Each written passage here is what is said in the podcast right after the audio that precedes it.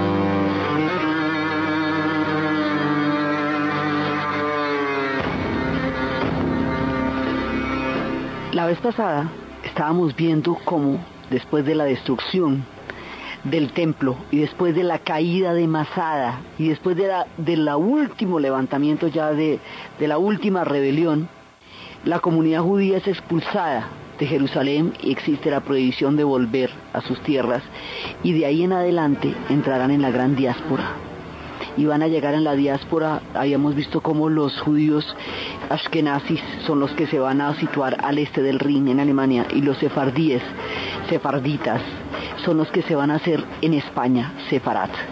Y allá van a pesar toda su travesía europea, su historia entre los pueblos europeos, entre pueblos cristianos, que les fueron durante mucho tiempo hostiles, porque había una disputa central en la religión entre unos y otros. Mientras el pueblo judío está en la diáspora, y los dejamos ahí. Después retomaremos qué pasó con ellos durante esos dos mil años y cómo se atravesaron en su camino múltiples historias y múltiples destinos. Mientras tanto, al otro lado, en la península arábica, habíamos hablado de lo que era la calzada del incienso, la ruta de la Arabia feliz, de la Arabia fragante, de la Arabia sagrada. Y habíamos visto cómo esas rutas de la Arabia feliz, de lo que hoy es el país de Yemen, habían sobrevivido hasta cuando los egipcios descubrieron el secreto que conocían los árabes sobre cómo manejar los monzones y descubrieron una ruta, la pasaron por arriba, cambiaron la ruta y al cambiar la ruta la Arabia feliz decayó. Esos reinos de la Arabia feliz van a quedar en el olvido y van a quedar en el olvido porque la historia es así, de pronto llega y se olvida un pueblo y luego renace de nuevo para florecimientos maravillosos. Entonces la Arabia feliz había quedado en el olvido, las rutas ahora pasaban por Egipto. Y mientras tanto en la región pues habían pasado cualquier cantidad de cosas, habían pasado todas las historias de los diferentes imperios y todo pasaron pues los, eh, los griegos, los romanos, todo, todo, pasaron todos esos imperios y estamos llegando a una época en que los europeos conocerían como Edad Media. Y los, la gente del pueblo que vamos a hablar, de los pueblos que vamos a hablar, lo conocerían como el año 1 de su paso por la nueva, de su nuevo paso por la tierra. Resulta que un comerciante de la tribu Quraishi de la Arabia era un personaje que tenía, digamos, todo, pues toda una familia, un clan, una forma de vida, y un día él va a recibir una revelación. Esa revelación se la va a proporcionar el arcángel San Gabriel. Y el arcángel San Gabriel fue el mismo que le anunció a la Virgen María que iba a tener un hijo que iba a ser Jesús. Este, este hombre de la tribu Qurayshi que recibe la revelación tiene el nombre de Mahoma, y se le conocerá como el profeta. Y él inmediatamente abandona las actividades como comerciante, como mercader, y empieza a predicar. Y empieza a predicar esta revelación. Él viene de la misma tribu, ellos se reivindican descendientes de Ismael, Ismael, hijo de Abraham, que ellos llaman Ibrahim, ¿sí? Y viene toda esa, acuérdense que viene todo un tronco semita, que es por donde parte la historia de los árabes. Entonces que venían también de la, exactamente del mismo tronco, pero en el caso de los judíos eh, eh, lo que va a hacer es Isaac como hijo de Abraham y de, y de su esposa Sara, el que coja la descendencia de los judíos. Aquí va a ser Ismael, el, el primer hijo, que es el hijo de la esclava Agar y de Abraham, ese, el hijo de Ibrahim, como lo llaman en árabe, y el hijo de Agar se llama Ismael. Él es el padre de los pueblos árabes. Y habíamos visto cómo eh, había sido llevado al desierto porque era incompatible la situación entre Agar y Sara debajo de la misma carpa atormentando a Abraham. Entonces, él había llevado a Agar al desierto, Agar había quedado ya en un, en un lugar en la mitad de la nada, pero con muchas provisiones, ya hemos visto cómo al acabársele las provisiones, ella entró en un estado de desesperación y daba círculos y círculos buscando agua, porque su niño moría de hambre y de sed, y de pronto empezó a, a salir un manantial en los pies del niño, y cómo de ese manantial brotó toda la supervivencia para ella, y en ese lugar de donde brotó el manantial estaba la caaba, que era el primer pacto que se había establecido, y cómo se recuperó la cava y ella dio siete vueltas alrededor, esas siete vueltas se volvieron las vueltas sagradas, y cómo las tribus de alrededor empezaron a acercarse al manantial y a preguntarle si podían convivir con ella y se fueron formando muchos pueblos, y cómo este chico se volvió Ismael, padre de los pueblos árabes, y de esa descendencia de Ismael vienen las diferentes tribus, y de ahí viene la tribu Quraishi, y de la tribu Quraishi nace Mahoma. Entonces, Mahoma empieza a predicar. Y después en, sus prédicas hay un momento en que él tiene que huir de la Meca a Medina. Medina es una ciudad tan importante que como recibe el nombre genérico de la ciudad, digamos, se llamaba originalmente Yatrim, pero se va a llamar es la ciudad, porque es allí, digamos, entre la Meca y Medina, esa vida, nace, él nace en la Meca y tiene, dice que es un nombre incierto, y ellos van hacia la ciudad más sagrada del mundo y van a llegar hacia Medina, que hoy es en unos 400 kilómetros al norte está la ciudad de Yatrip.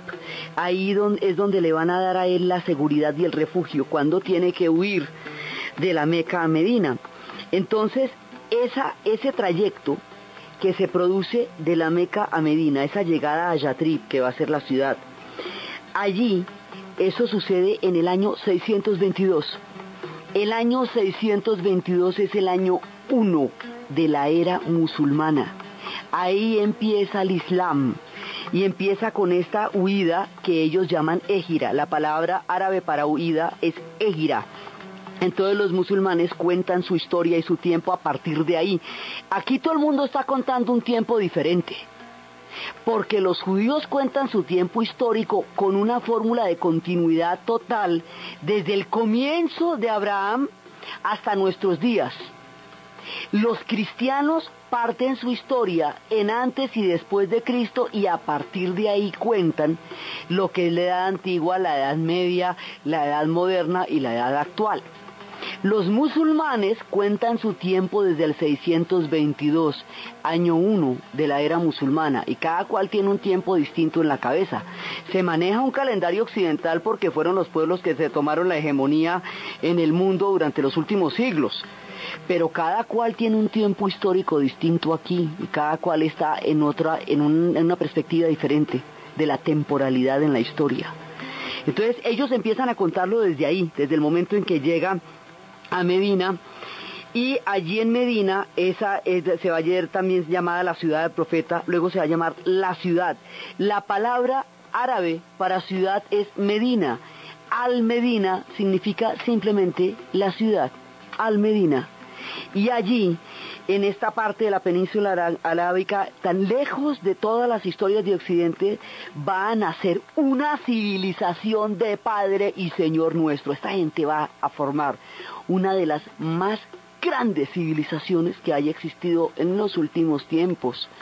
Ellos fueron pródigos de un saber y de una, de una cantidad de genialidad cultural, artística, espiritual, que influenció muchísimo lo que sería después el mundo occidental y sin la cual no se hubiera podido concebir el renacimiento y sin la cual ni siquiera podría concebirse el amor romántico. Muchas cosas vienen de, toda esta civilización. Entonces, ¿cómo nace?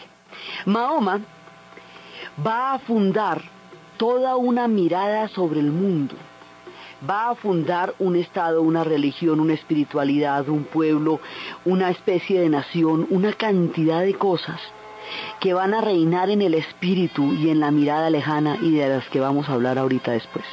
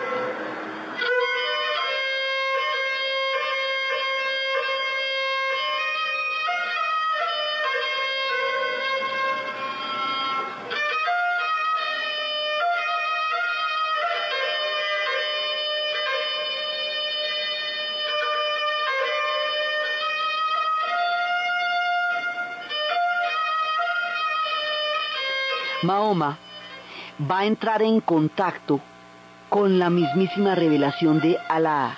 Alá es quien se le revela a Mahoma a través del arcángel San Gabriel. Alá es el que ha hecho el pacto con Abraham, que los árabes llaman Ibrahim, para decirle que abandonará la tierra de sus padres y que tendrá una descendencia tan numerosa como las arenas del desierto.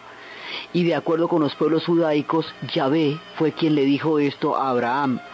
Para los judíos, Yahvé le fue quien comprometió a Abraham en salir de la, de la tierra de sus padres y eh, crear una descendencia tan numerosa como las arenas del desierto, llegando a Palestina. Para los árabes es Alá quien le dice a Ibrahim, que es el nombre árabe para para Abraham, que abandonará la tierra de sus padres y tendrá una descendencia tan numerosa como las arenas del desierto. Ellos lo van a hacer a través de Ismael, los judíos lo hacen a través de Isaac, y ambos creen en lo mismo y en el mismo tronco. La palabra árabe para designar a Dios es Alá. Alá significa Dios. Entonces Mahoma tiene la revelación y la revelación se va a traducir en la escritura en la lengua árabe de 114 versos llamados suras, que en su conjunto van a formar un texto sagrado llamado el Corán. Entonces, las tres religiones son religiones del libro, porque los judíos creen en la Torah y en el Talmud, los cristianos creen en la Biblia y en el Nuevo, Nuevo y Antiguo Testamento, y los musulmanes creen en el Corán. Por eso se llaman las tres religiones del libro, las tres religiones son monoteístas. Las tres religiones tienen el mismo tronco común. Entonces el Corán va a contener todo un prodigio de filosofía, de, de espiritualidad. El Corán es revelado. Es la prueba de la existencia de Alá. Mahoma lo escribe bajo la revelación de Alá. Y es así como lo da a conocer a su pueblo. Entonces, y es más, una, la prueba de la, de la divinidad de Alá es la perfección del Corán. Entonces, empiezan y empieza por decir que Alá es grande. A continuación vamos a escuchar uno de los versos, el llamado a la oración, lo que es el actual llamado a la oración, en el cual se habla de la grandeza de Alá, es uno de los versos del Corán.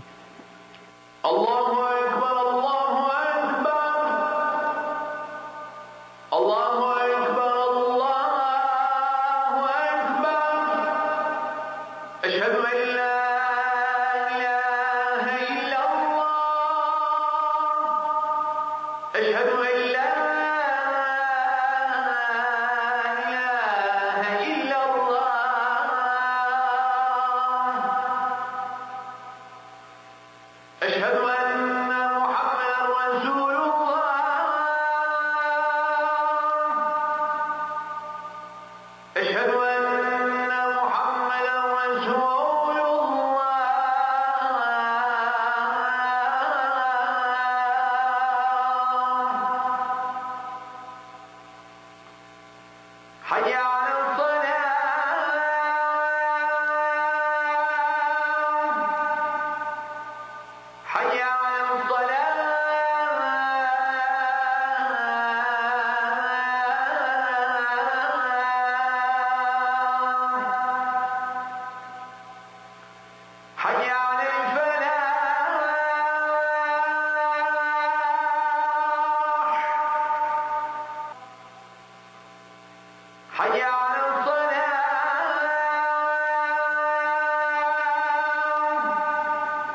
Esto es el verso 1.53, están.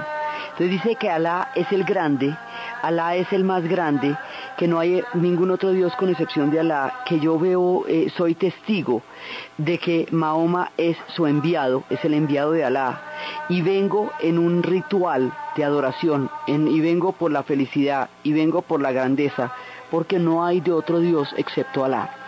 Las tres religiones monoteístas creen en que no hay ningún otro Dios sino su versión del asunto. Para ellos no hay otro Dios sino Alá, esa es la profesión de fe. Para los judíos su único y exclusivo pacto es con Yahvé. Y para los cristianos solo existe Jesús. Y en esencia son el mismo, a su manera, y, de, y cada cual lo va a llenar de una manera. Entonces escribe el Corán. Y al escribir el Corán, al ser revelado el Corán, hay una codificación, una manera de organizar el mundo. El mundo que le va a tocar a Mahoma es un mundo, digamos, de, tribus del desierto, donde hay muchas confrontaciones entre las tribus, donde hay muchísimas, eh, muchísimas riñas, muchísimas peleas por los pozos, donde la vida del desierto es muy dura y muchísimas de las reglas que tiene el Corán y que tiene, digamos, la legislación islámica después más adelante, son hechas en este momento en tiempos de las tribus. Entonces, en tiempos de las tribus, si usted tiene una, guerra entre dos tribus, las mujeres usted las esconde porque existe el peligro de que la otra tribu se las lleve. Como no las puede esconder bajo paredes, porque son nómadas, las esconde bajo telas. Es una manera de protegerlas. Muchas, digamos, de estas costumbres se entienden así. El desierto tiene unas dunas que son peligrosísimas si las mujeres avanzan primero con los niños, se caen en las dunas y se muere la supervivencia del clan. Entonces los hombres avanzan primero para poder encontrar las dunas. Esa misma ley rige para la selva. Exactamente lo mismo. En la selva avanza, en la selva cuando las mujeres van a tener niños, ellas llevan la olla, el palito, todo. Y llevan los niños y todo. Y el hombre va adelante con un palito. Entonces cuando le preguntan, ¿y por qué no la ayuda a ella? El tipo dice, ¿y si el tigre ataca, quién defiende? Pues en el desierto pasa lo mismo, hay unas dunas peligrosísimas, hay arenas movedizas, el desierto es muy peligroso, entonces los hombres avanzan primero protegiendo el clan. Entonces muchas de las costumbres son costumbres del desierto, que tienen sentido dentro de la inmensidad de la, de la, gran península arábica y se van creando las costumbres y las codificaciones.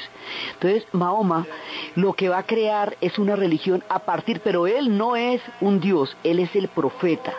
Él es el enviado, pero el Dios es única y exclusivamente Alá, el misericordioso y el grande para ellos, pero no, no es, Mahoma es el profeta, por eso ellos no son maometanos, porque ellos no son de la religión del profeta, ellos son de la religión de Alá, ellos son musulmanes porque muslim es el que se somete, el musulmán es el que se somete a la voluntad de Alá.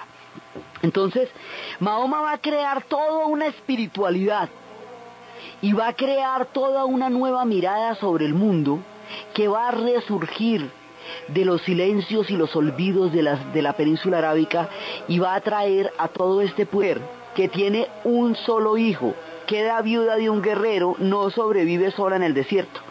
Si cuatro mujeres que tengan cuatro o más hijos de un solo hombre se cuidan las unas a las otras tras la viudez de este hombre pueden sobrevivir.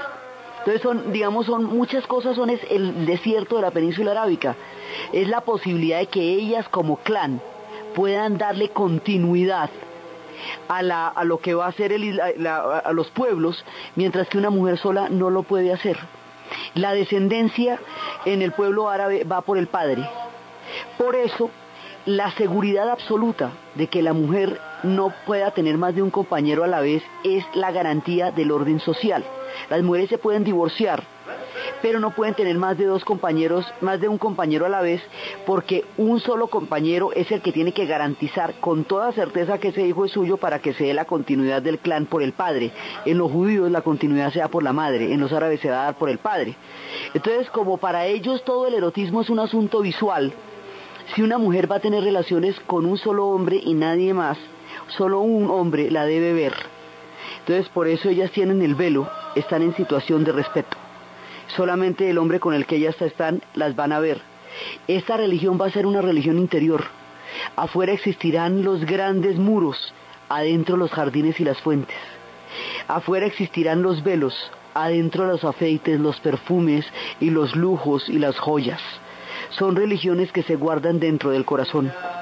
Entonces, Mahoma va a tener muchas mujeres, pero va a tener, la descendencia la va a tener eh, a través de su hija Fátima, y de su y de su y de su yerno Ali. Ali va a ser un primo también adoptado y digamos como una especie de hijo. Él no tuvo un hijo, el único hijo que tuvo murió a los dos años de nacido. El resto son mujeres.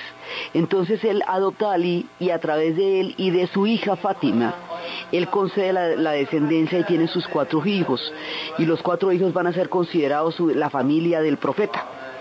Cuando va a morir Mahoma, en el momento en el que él muere, al poco tiempo van a ser asesinados todos, Ali, Fátima y los hijos. Al ser asesinados todos, queda un vacío sobre la descendencia del profeta. Entonces cada una de las mujeres corresponde a una tribu, una alianza con una tribu, y cada una de esas tribus reclama la descendencia. Entonces en el momento en que mueren, hay dos eh, tendencias. Hay quienes creen que lo que hay que hacer es nombrar cuatro califas, cinco califas que sean los sucesores. Califa significa sucesor en árabe, para que ellos continúen la obra del profeta. Y hay quienes creen que solo a través de la familia lineal, de la sangre del profeta, es que se puede legitimar la descendencia de él. Hay quienes creen que el profeta escribió unos versos adicionales al Corán, como unos comentarios. Esos comentarios se llaman Suna, y hay quienes creen que no, que solamente escribió los 114 versos, los suras del Corán. Los que creen en los cinco califas y en los versos adicionales o comentarios del Corán llamados Sunna, se llaman a sí mismos sunitas, musulmanes sunitas. Los que no creen en los cinco califas y no creen en los versos adicionales del Corán y consideran que la verdadera descendencia era la de Fátima y Ali y que ahí hubo un asesinato, una usurpación y una emboscada y que la descendencia del profeta no es legítima sino a través de su propia sangre, de su propio linaje, se llaman a sí mismos chiitas. Y esta división surge desde el comienzo de los tiempos cuando el profeta muere y hay que continuar la obra del Islam los cinco califas, los sunitas ganaron y se convirtieron en la mayoría. Los chiitas se convirtieron en la minoría y siempre fueron y siguen siendo hasta ahora minoría dentro del mundo musulmán. Pero son, ellos van a ser muy importantes porque el gran mundo persa, el de Jerjes, el de Darío y de todos ellos que hemos hablado, se volverá chiita cuando llegue el Islam a esas tierras. Pero hasta ahora estamos en Arabia. Entonces se van extendiendo, extendiendo, extendiendo y van creando ya las bases de lo que va a ser el Islam y los califas tienen dos grandes dinastías, la dinastía de los Omeyas, que tiene su centro en Damasco, y la dinastía de los Abasides, que tiene su centro en Bagdad, que es la que, la primera parte es la de los Omeyas y la segunda parte va a ser la de los Abasides. Y esta gente va creando poco a poco a medida entre la tolerancia, porque la tolerancia será la expresión a través de la cual el Islam se va a, arraigar en el corazón de las personas, y de la sabiduría una civilización colosal, y eso es de lo que vamos a hablar ahorita.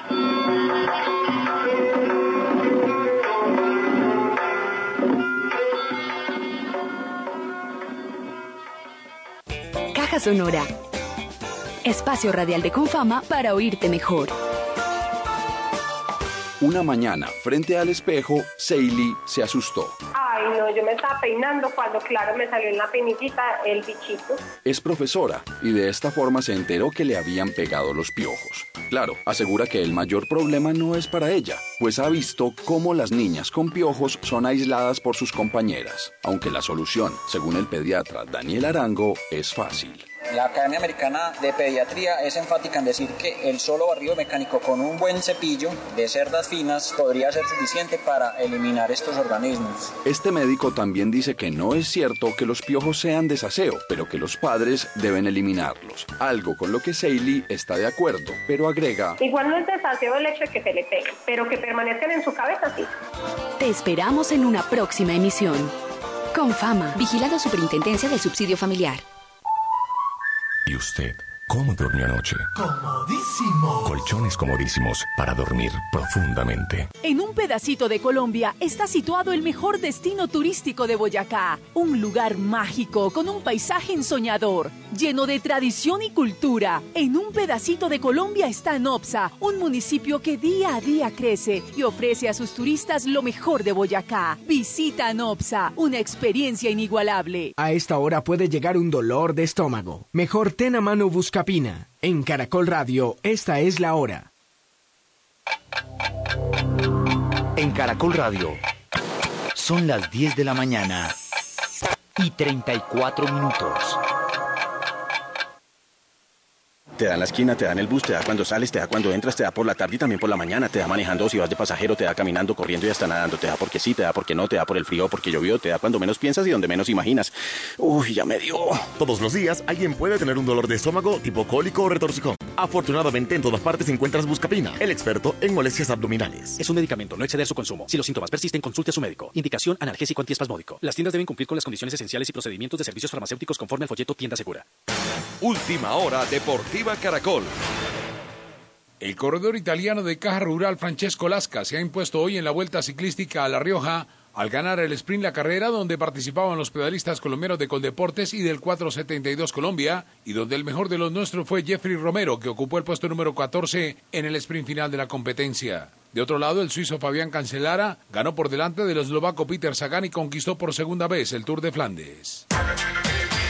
El colombiano Santiago Giraldo del equipo Colsanitas disputará la gran final del Seguros Bolívar Open de tenis en Pereira a las 11 de la mañana contra el chileno Paul Capdeville. Creo que Giraldo acá con el público se hace fuerte, más allá de que tiene mucho recorrido en esto y, es un jugador que, siempre está en, los grandes torneos. Pero, pero bueno, estoy, estoy tranquilo para jugar con, con el vencedor de ahí. Capdeville se clasificó al partido de la lucha por el título luego de dejar en el camino en semifinales a la siembra 1 del torneo el italiano Paul Paolo Lorenzi.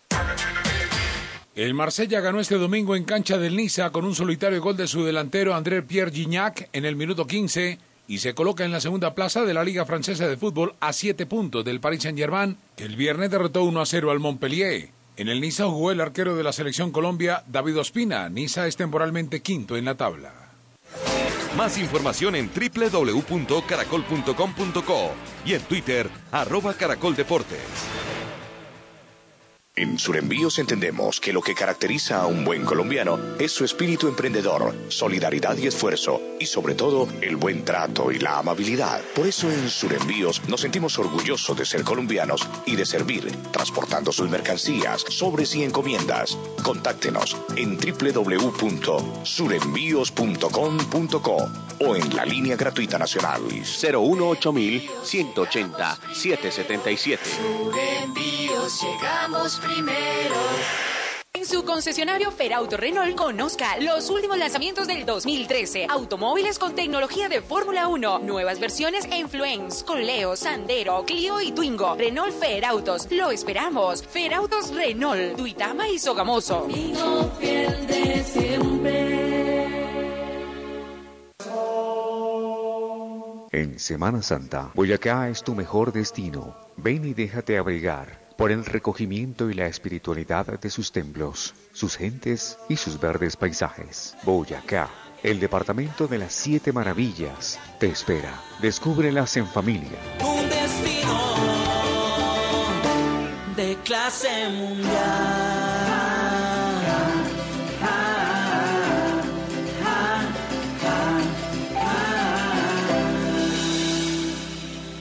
Ay, no, pobre muchacha. No, eso era que le tocaba. Decidir no tomar cuando vas a manejar no es cosa del destino, ni mucho menos arriesgar la vida cuando lo puedes evitar. Todos podemos disfrutar de la noche y la fiesta sin arriesgar la vida al volante. Que el destino no sea una excusa. Que no controle tu vida, disfruta sin embriagarte, porque hay alguien que te espera. Lleva el timón. Un mensaje de Caracol Social. En el año del Señor de 1539 se funda en América una ciudad de templos y conventos, lugar predilecto para la meditación religiosa. Pocos meses después tiene lugar la celebración de la Semana Santa, manteniéndose ininterrumpidamente hasta nuestros días. Semana Santa en Tunja, 473 años de historia, tradición y testimonio de la fe. Alcaldía de Tunja, hechos de verdad. ¿Y usted? ¿Cómo durmió anoche? Comodísimo. Colchones comodísimos para dormir profundamente. En Ferauto Renault nos adelantamos a la Semana Santa. Venga y estrene su nuevo Renault y un vestido a su medida. Tenemos más de 10 obsequios millonarios para llevar con su Renault. En Semana Santa le conviene ir a nuestras salas de ventas. Venga y escoja la versión de su gusto. Concesionario Ferauto Renault, Duitama, Sogamoso y Yopal. ¿Y usted? ¿Cómo durmió anoche? Comodísimo. Colchones comodísimos para dormir profundamente. Continuamos nuestra historia en los especiales festivos de Caracol.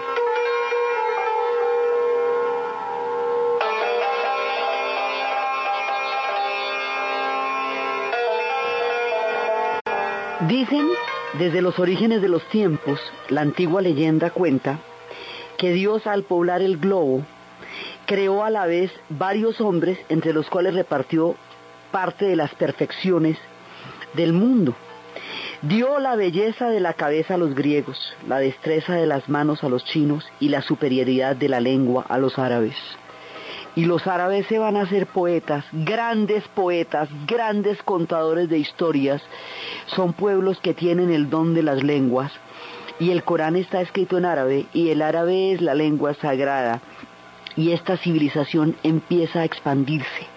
Entonces, al principio está la primera dinastía, que es la dinastía de los Omeyas, que es la que tiene su centro en Damasco. Damasco significa brocado. Y ellos se van a expandir, expandir, expandir, y cuando se expanden van a llegar hasta Mesopotamia y hasta Persia, saliendo de Arabia, ¿no? De Arabia es donde va a salir todo esto en flujo civilizador. Entonces van a, al, al salir de Arabia, pues van a pasar por donde hemos pasado en todo este relato. Entonces van a pasar por Siria, van a pasar por Líbano, van a pasar por Jordania, van a pasar por todas esas tierras. ¿Sí? Y luego atraviesan y van a llegar a Mesopotamia.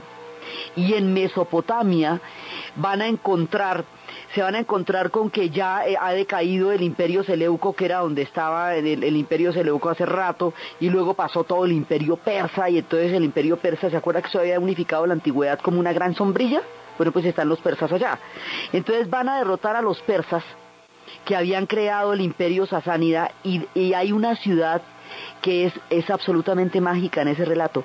Esa ciudad fue destruida por Seleuco, cuando Seleuco eh, gobernó toda, Seleuco era el general hijo de el general de Alejandro que se encargó de la parte del Medio Oriente.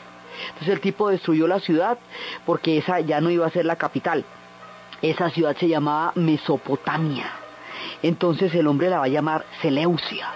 Pero entonces luego van a llegar los persas. Y los persas van a fundar otra ciudad sobre ella, el imperio sasánida, y la van a llamar Tesofonte, que significa lleno de sonido. Y luego van a llegar, entonces, primero llegan los, los omeyas, que es la primera de las dinastías que se, que se va a establecer allá, y derrotan definitivamente a los persas, y los persas se van a convertir al Islam, y después de que los omeyas los derrotan, sale otra dinastía. Esa otra dinastía son los abasides, y los abasides le van a poner a esa antigua ciudad, cuando ellos llegan en el 750, le van a poner a esa ciudad que está a 700 kilómetros al norte del Tigris, le van a poner un, un, nombre que en persa significa dado por Dios y que hoy lo conocemos como Bagdad, la capital del país de Irak, el país de los dos ríos. Y así esta historia nos llega hasta allá, vea, desde ahí está Bagdad.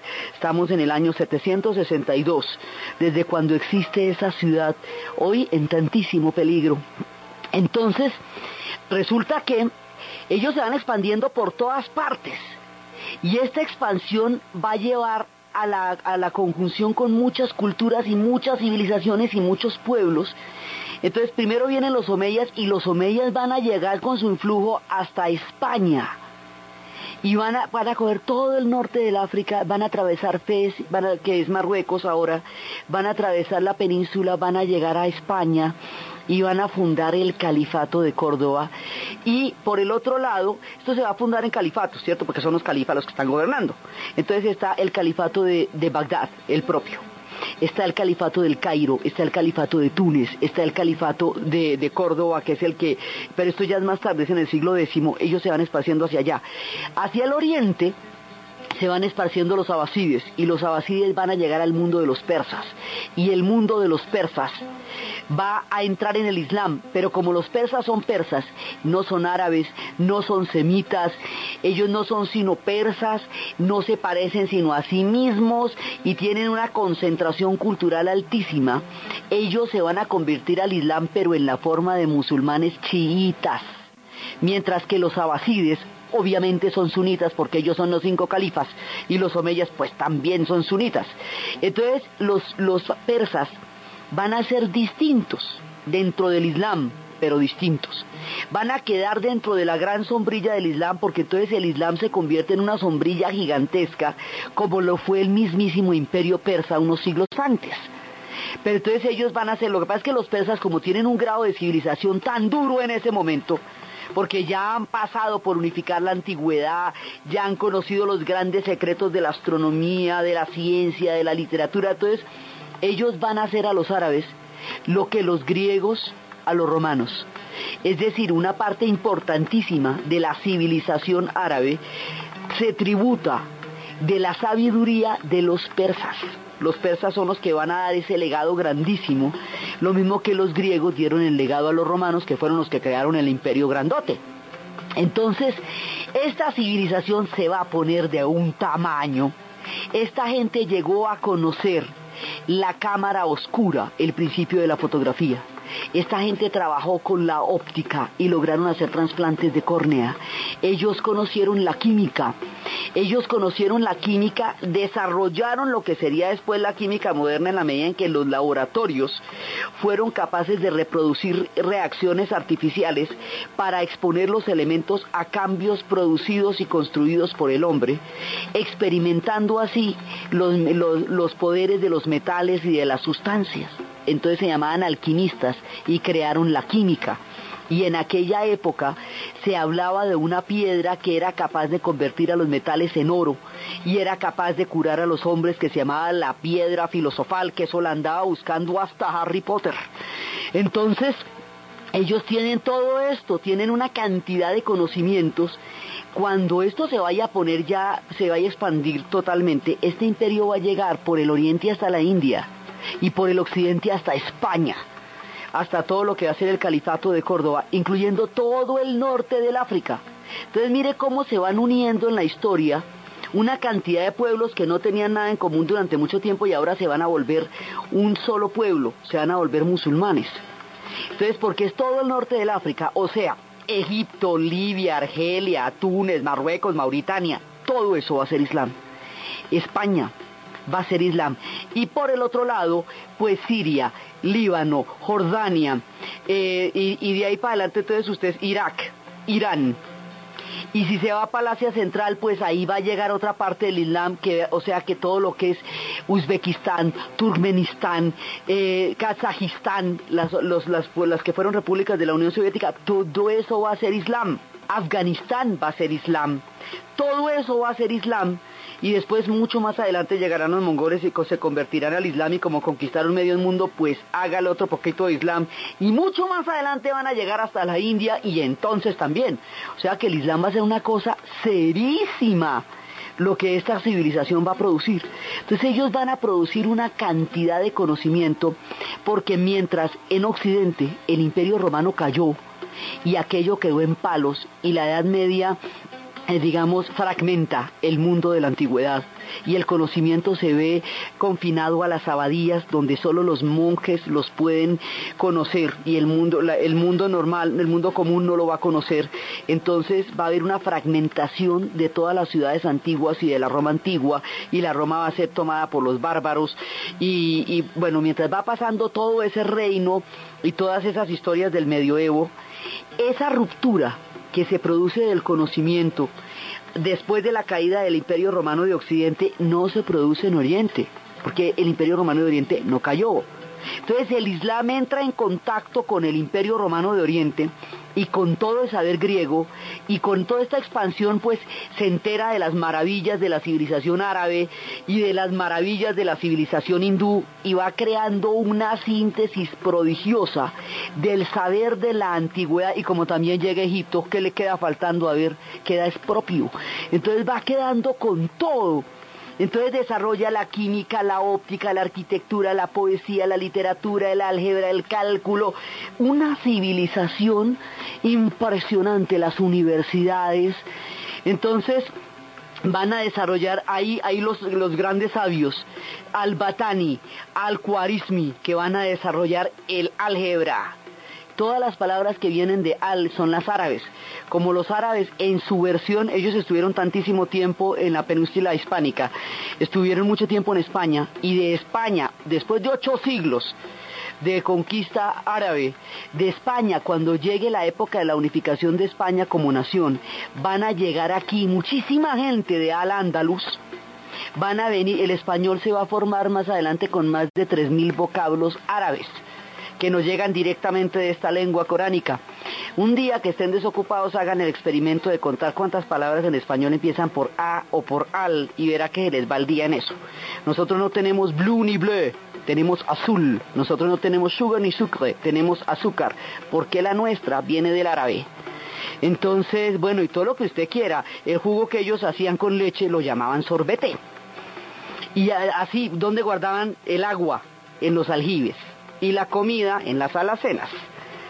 Entonces uno se pone, ellos tenían una masa que después cuando los, los españoles entraron en contacto, los góticos entran en España con ellos, en contacto con ellos la llamaban la masa de los moros, eso se quedó llamando la mazamorra. Y así, la vida cotidiana tiene el Islam en todas sus partes, porque donde usted cuando se va a dormir, donde acuesta? En la almohada. Entonces, vienen muchas cosas de esa civilización nos viene a nosotros a través de la gente de Al-Andalus que llegaría aquí en grandes cantidades. Entonces ellos van creando semejante imperio y este imperio se va poniendo de una manera, ellos llegaron a tener un millón de habitantes en el califato de Córdoba y algo parecido en Bagdad, llegaron a tener alumbrado público en Córdoba, llegaron a desarrollar unos niveles de medicina que hacían trasplantes de córnea y los médicos como Avicenas habían llegado a conocer los secretos de la óptica.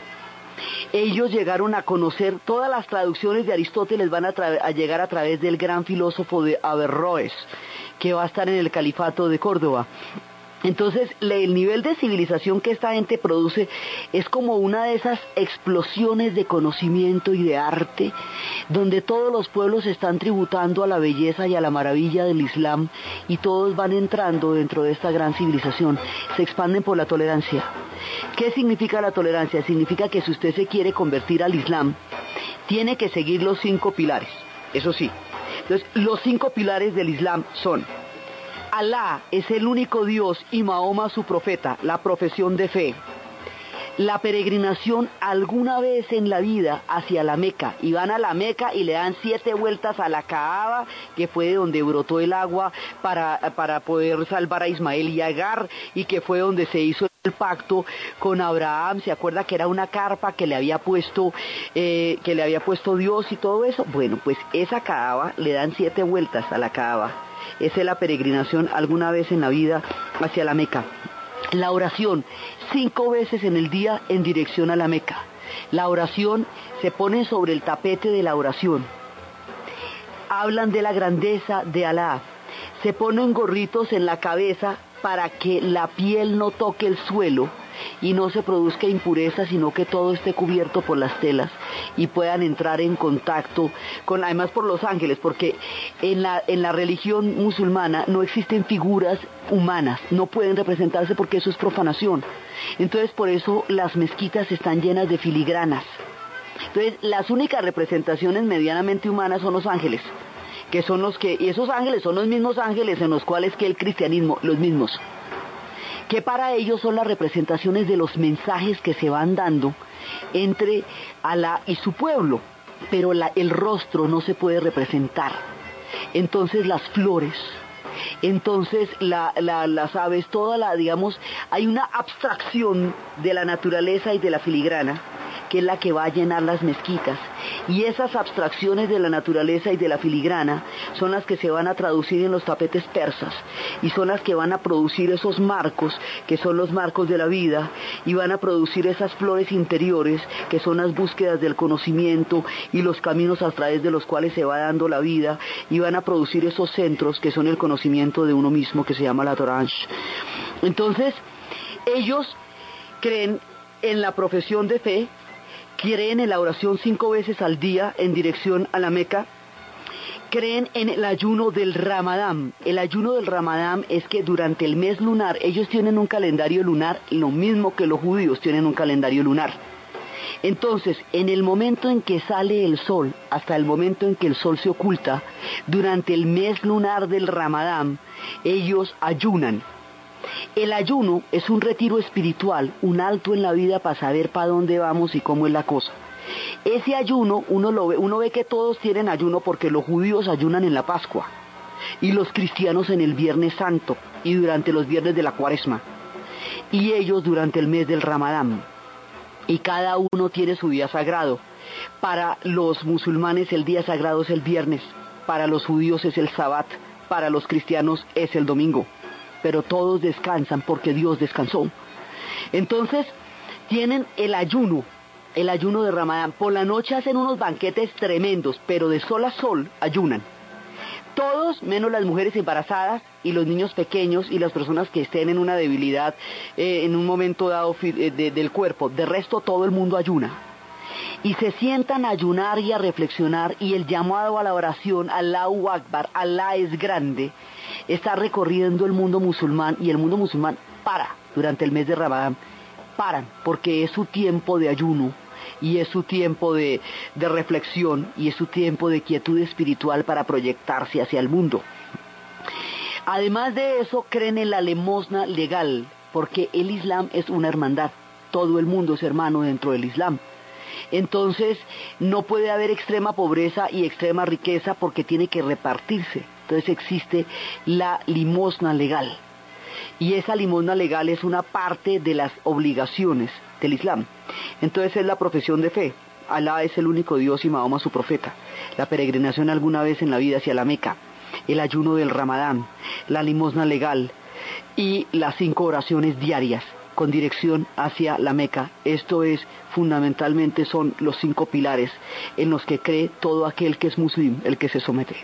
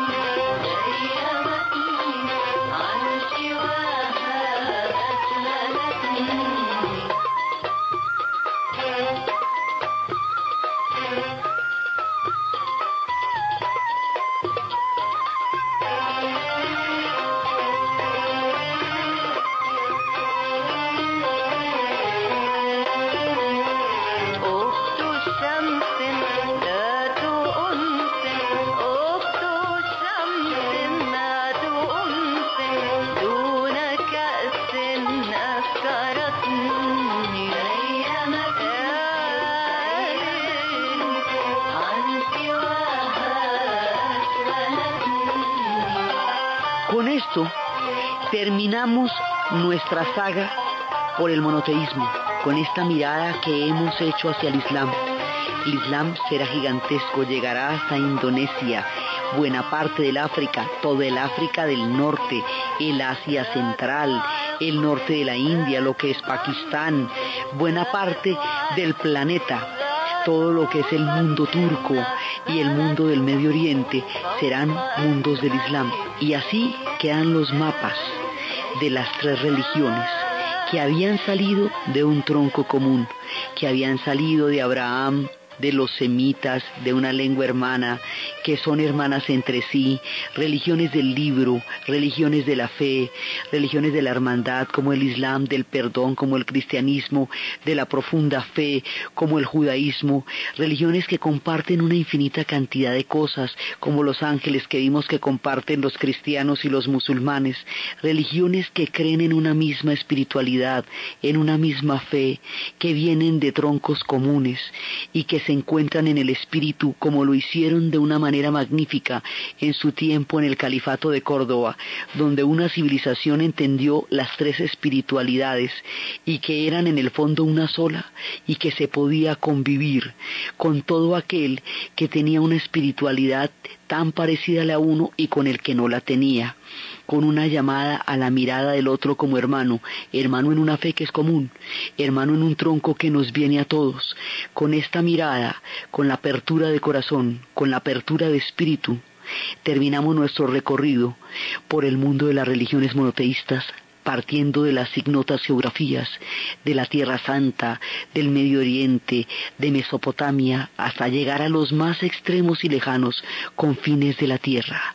Entonces, desde los espacios de las tierras sagradas de las religiones del libro, del Corán, de la Biblia, del Nuevo Testamento, de la Torá, del Talmud, de los rabinos, de los imanes, desde el espacio de los hermanos en Cristo, desde el espacio de todos aquellos pueblos que han conocido esta emanación de la fe, que salió de las tierras del Medio Oriente, que salió de la tierra de Canaán, en la narración de Ana Uribe.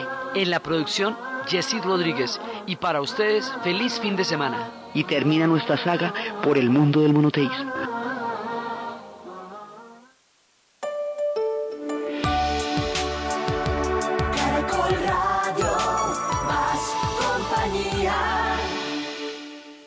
Porque los colombianos tenemos amigos como arroz. Flor Huila, el arroz de los colombianos. En Caracol Radio.